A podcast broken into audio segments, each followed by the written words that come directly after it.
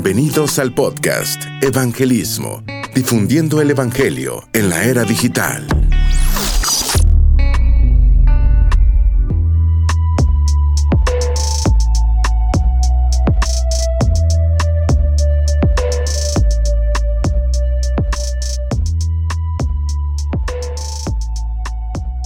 Hola, hola, ¿qué tal? Amigos, bienvenidos. Eh, muy buenas noches, muy buena tarde, depende de dónde nos estés viendo. Deseo estén todos súper bien. Bienvenidos a este episodio eh, número 7 de Evangelismo. y quisiera pedirles que no se olviden de compartir, de suscribirse, de verdad me ayudarían demasiado. Y, compartir también este mensaje, este podcast para quizás personas que sabes que puede ser de bendición, de puede ser de edificación, de, inspiración también. Y, si puedes escucharnos, acuérdate que en Spotify, en Apple Podcast, en YouTube, donde quiera que haya podcast, puedes eh, seguirnos. Y sabes, creo que puede ser en serio de, de muchísima bendición para muchas personas. Y quiero conversar contigo hoy eh, Sabes, recuerdo que desde que somos pequeños, honestamente, mm, aprendemos o, nos, aprendemos o nos enseñan que debemos escoger bien nuestras amistades, ¿no? Eh, y en realidad parece que, que sí influye mucho las amistades que escogemos a lo largo de nuestra vida, con, con qué personas nos rodeamos, con qué personas nos juntamos y por qué parece que realmente importa demasiado. Quiero sugerirte eh, algunos puntos, ¿no? Eh, número uno, porque las personas a nuestro alrededor influencian mucho nuestro comportamiento, nuestros pensamientos, nuestras actitudes. Eh, depende con las personas que nos juntemos. Vamos a empezar a comportarnos de cierta, de cierta manera, a pensar de cierta manera y actuar, por supuesto, de cierta, de cierta forma, ¿no?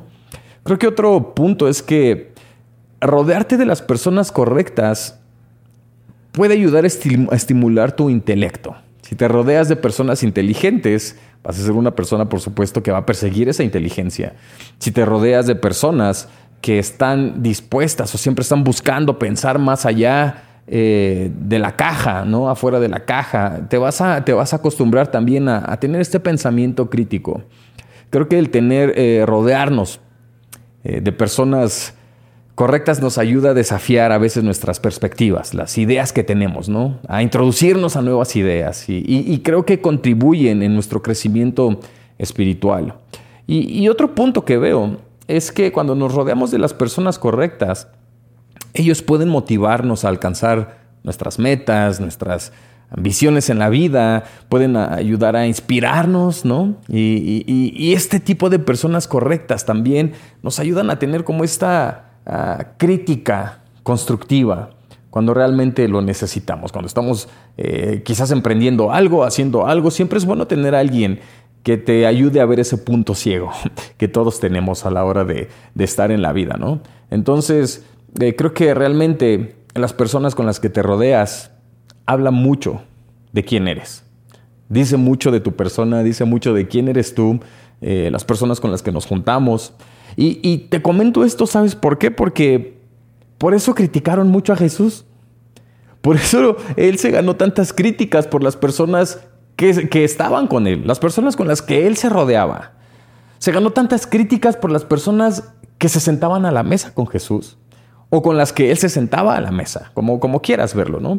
Y, y la verdad es que podemos encontrar muchas historias en los evangelios, en los cuatro evangelios, de diversas personas con las que Jesús se sentaba a comer, desde prostitutas, eh, leprosos, ricos, pobres, cobradores de impuestos, con un montón de gente, ¿no? Y, la verdad es que cuando ves a alguien como Jesús, eh, que es un rabino, que es un, maestro de aquella época, que es, si pudiéramos decirle, una celebridad, ¿no? Eh, en, ese tiempo, su mesa, su círculo de, de amigos, pensaríamos que debería de ser más exclusivo, al menos así lo pensaron las personas de ese tiempo, ¿no? Es un rabino, es un maestro, su círculo debería de ser más exclusivo. Pero cuando vemos y leemos las escrituras, Jesús permite a todo tipo de personas que se sienten a su mesa. De hecho, Él va y se sienta a la mesa de otras personas también. Y una de las historias, eh, creo yo que quizás más ofensivas, es cuando se sienta a la mesa con saqueo. No sé si te acuerdas de esa historia, el recaudador de impuestos, ¿no? Eh, va y se mete a la casa de saqueo, este, esta persona eh, rico que seguramente tuvo su riqueza de forma ilícita, que tiene una mala reputación, y Jesús se va a sentar a la mesa con él, va a su casa con él. Y el escándalo entonces no es, no es solamente con quién se junta Jesús, sino a quién invita a su mesa. Y, una vez que te di este contexto, que te, que te acabo de contar estas cosas, me gustaría que fuéramos a Lucas, en el capítulo 14, versículo 15, donde nos relata un poco acerca de una parábola que contó Jesús. Y dice lo siguiente, al oír esto, un hombre que estaba sentado a la mesa con Jesús exclamó, qué bendición será participar de un banquete en el reino de Dios. Y Jesús respondió con la siguiente historia. Mira, un hombre preparó una gran fiesta y envió muchas invitaciones. Cuando el banquete estuvo listo, envió a su sirviente a decirles a los invitados, oigan, vengan, el banquete está preparado. Pero todos comenzaron a poner excusas. Uno dijo, acabo de comprar un campo y, debo ir a inspeccionarlo. Por, por favor, discúlpame, no puedo, estoy ocupado. Otro dijo, acabo de comprar cinco yuntas de bueyes y quiero ir a probarlas, a, ver cómo trabajan, ¿no? A ver si hacen el trabajo para lo que las compré, pero por favor discúlpame. Otro dijo, ¿qué crees? Acabo de casarme, así que pues me voy a ir de luna de miel y, y no puedo ir, ¿no? Y en el versículo 21 dice, el sirviente regresó y le informó a su amo lo que habían dicho. Y su amo se puso furioso y le dijo, ok, ve rápido a las calles y, callejones de la ciudad e invita a los pobres, a los lisiados, a los ciegos y a los cojos. Después de hacerlo, el sirviente le informó, ya los invité a todos, pero todavía queda lugar para más personas. Entonces su amo le dijo, ok, ve a los senderos y detrás de los arbustos y a cualquiera que veas, insístele que venga para que la casa esté llena. Pues ninguno de mis primeros invitados, escucha esto, ninguno de mis primeros invitados probará ni una migaja de mi banquete. Me encanta esta parábola. Todas las historias de la, de la Biblia me encantan, pero Jesús cuenta esta parábola de un hombre que prepara un banquete y primero invita a las personas, a los VIPs, a los importantes, a los que conocen, ¿no? a, los que siempre están ocupados. Y todas estas personas le quedan mal. Nadie puede ir. Todos tienen algo que hacer. Eh, se casaron, compraron un terreno, compraron una nueva yunta de bueyes y, ¿sabes qué? Nadie puede ir. y quizás podamos concluir y a lo mejor hay muchos eh, comentaristas que concluyen que esta parábola es una analogía de la invitación de Jesús hacia los judíos y cómo lo rechazaron, porque tenían mejores cosas que hacer. Pero esa invitación ahora está abierta a todos los gentiles. Pero al día de hoy, lo que quiero compartirte es que honestamente muchos seguimos rechazando esa invitación. Muchos seguimos poniendo algunos pretextos de no puedo, de tengo vacaciones, no puedo ir, este, me acabo de casar justamente y tengo mi luna de miel y no puedo ir a la invitación que el Señor me está haciendo y tantas cosas que a veces ponemos como excusas para sentarnos a la mesa del banquete que el Señor nos está invitando. Y, sabes, me, me encanta que Jesús dice, invita a los pobres, a los lisiados, a los ciegos y a los cojos. Es decir, a cualquiera que veas, insístele que venga para que la casa esté llena. Y creo que eso es lo que el Padre siempre ha querido, que a lo mejor no hemos visto, que la casa esté llena. Y quiero que veas esto. Eh, me, encanta lo que él dice porque dice, invita a todos aquellos, a los cojos, a los ciegos, etc. Invita a todos aquellos que tienen algo que los descalifica. Invita a todos aquellos que tienen algo por lo cual no los invitan a otras casas. Invita a todos aquellos que tienen algo a los cuales otras personas rechazan. Invítalos a mi casa. Y sabes, la razón por la cual no vino más gente que estos lisiados, que estos cojos, que estos ciegos a la fiesta, ¿por qué no llegó más gente después de ellos? Porque ¿quién quiere ir a una fiesta donde están todos los que nadie quiere? donde están todos los perdedores, donde están todos los de mala fama, donde están todos los pecadores. ¿Quién quiere ir a una fiesta así? ¿Quién quiere ir a una fiesta donde están todos los que tienen una mala vida, los que tienen una, eh, un mal testimonio? ¿Dónde? ¿Quién quiere ir a ese lugar? La verdad es que nadie quiere ser asociado. Nadie, nadie nos queremos, me voy a incluir, nadie nos queremos ver asociados con alguien descalificado. Nadie de nosotros queremos ser asociados con alguien que tiene mala fama, con alguien que tiene un mal testimonio, quizás, ¿no? Y sabes cómo he visto, querido, desafortunadamente que mucha gente se quiere desasociar de la iglesia por la gente que hay en ella.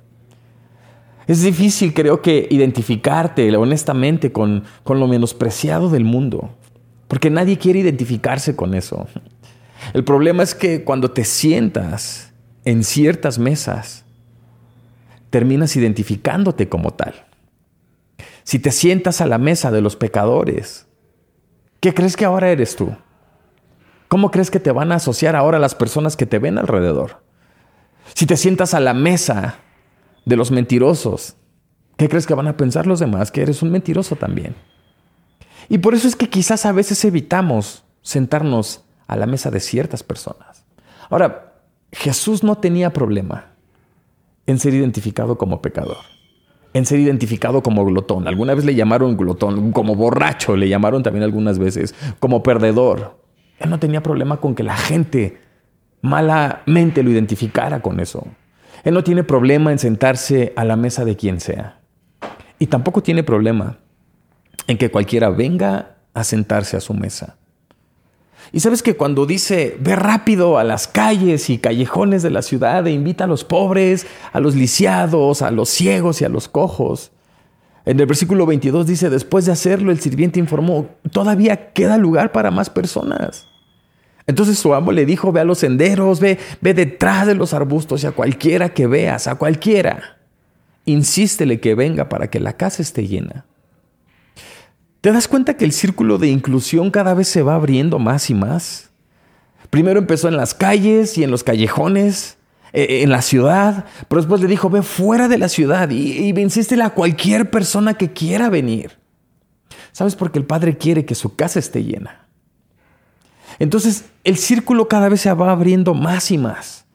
Ya no solamente es a los que estamos aquí, no solamente a los VIPs, no solamente a los que, a los que tienen la correcta enseñanza, la correcta doctrina, las correctas formas de vida. Ve, afuera a la ciudad. Ve, detrás de los arbustos, donde quiera que hayas, pregúntale a la gente e invítalos a que vengan. A todos los que tienen algo que los incapacita, que los descalifica. Y sabes, en Lucas 22 vemos otra mesa.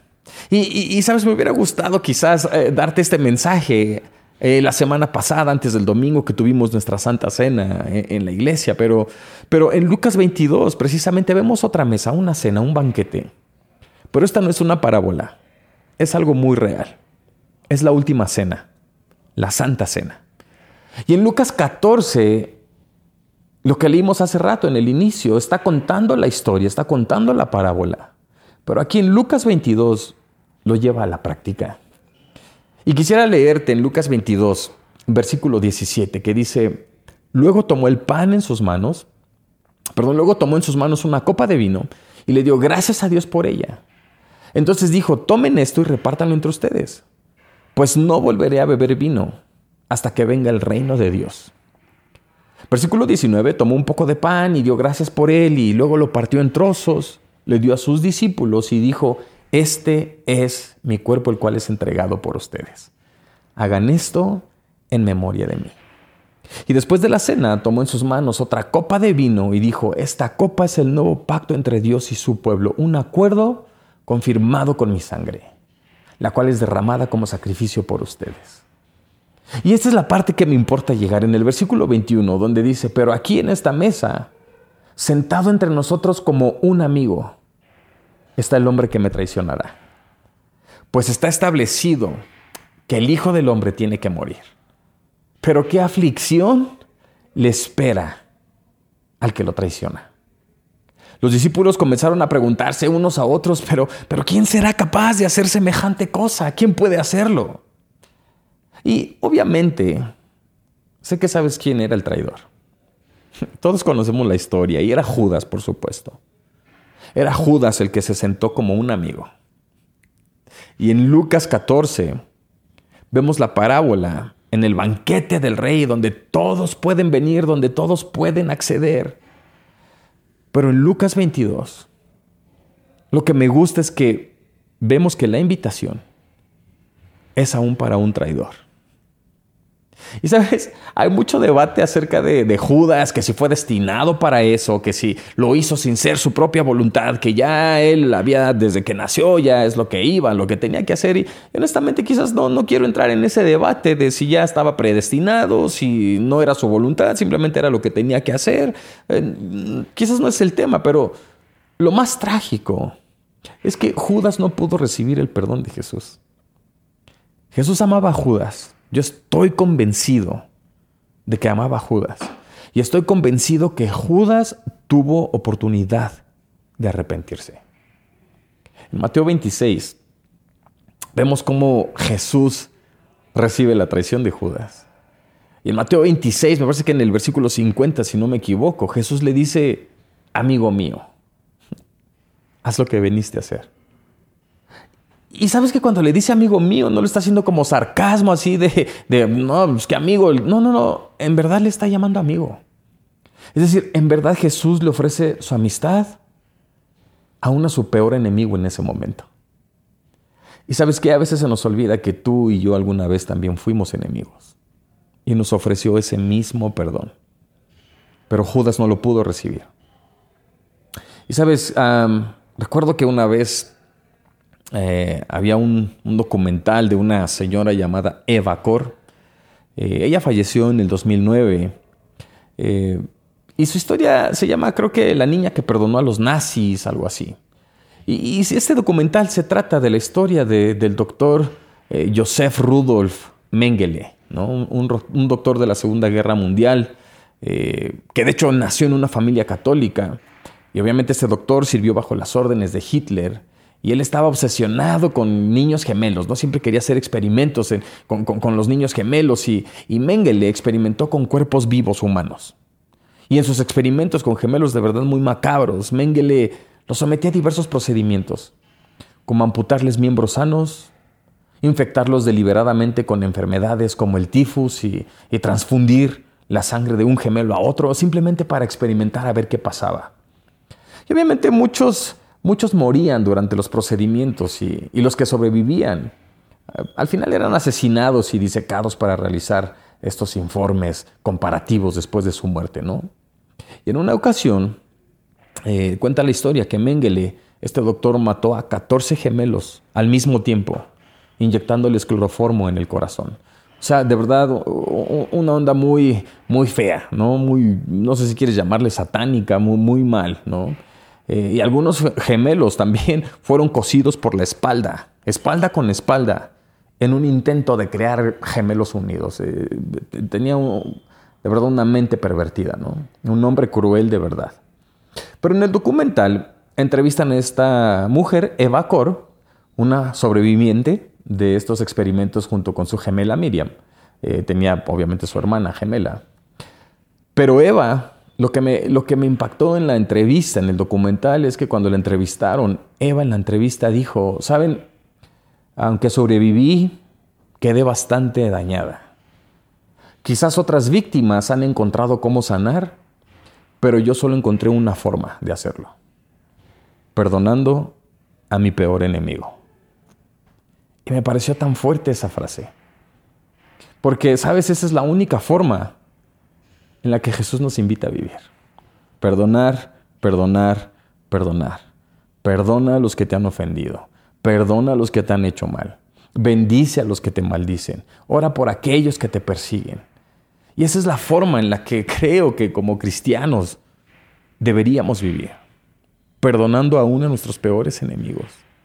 Y, y sabes, quiero dejarte con este pensamiento para no tomar más de tu tiempo.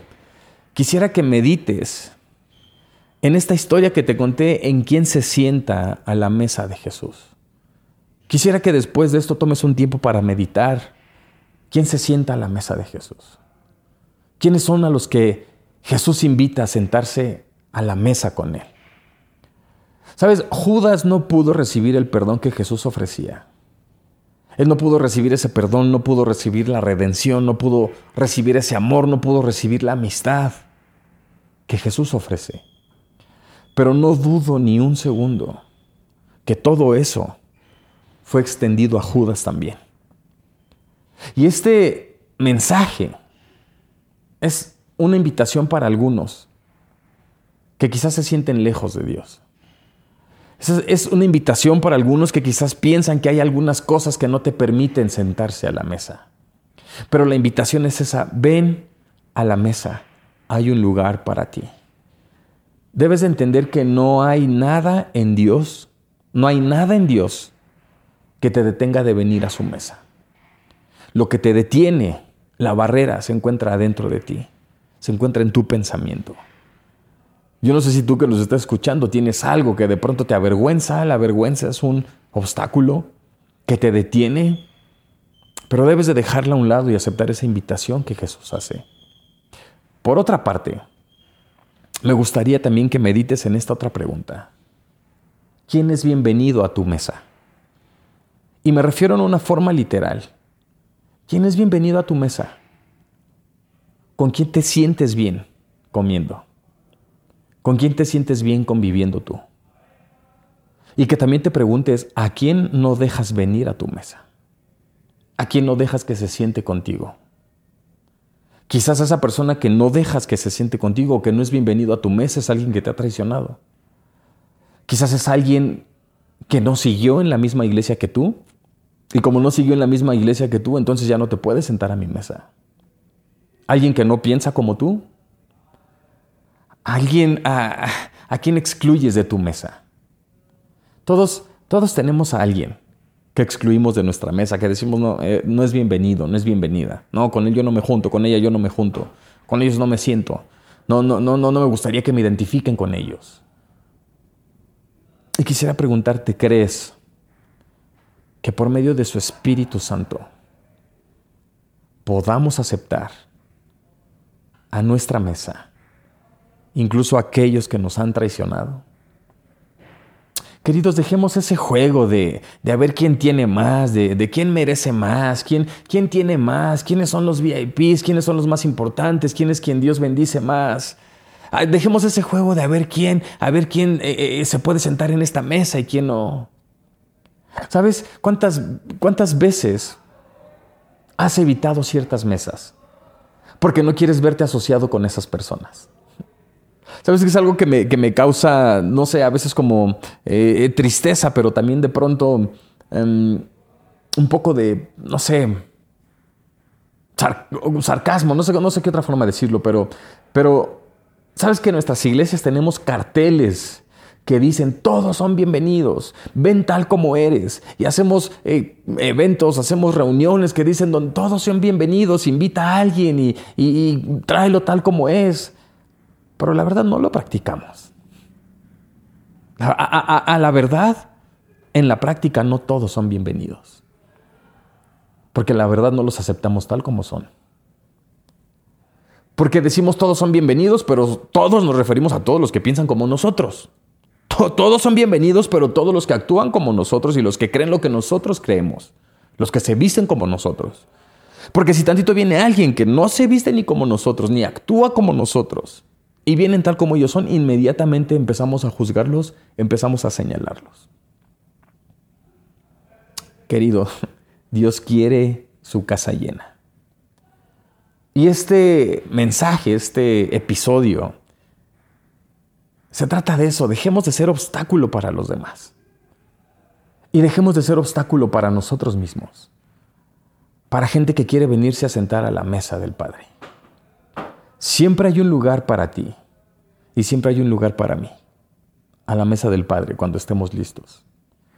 Deseo que medites en este mensaje que sea de inspiración para tu vida. Y si eres parte también de nuestra familia Zoe, pues nos vemos este domingo a las 9 de la mañana. Y bueno, deseo que sigan disfrutando de su día o de su noche. Eh, y nos seguimos escuchando en un próximo episodio. Bendiciones.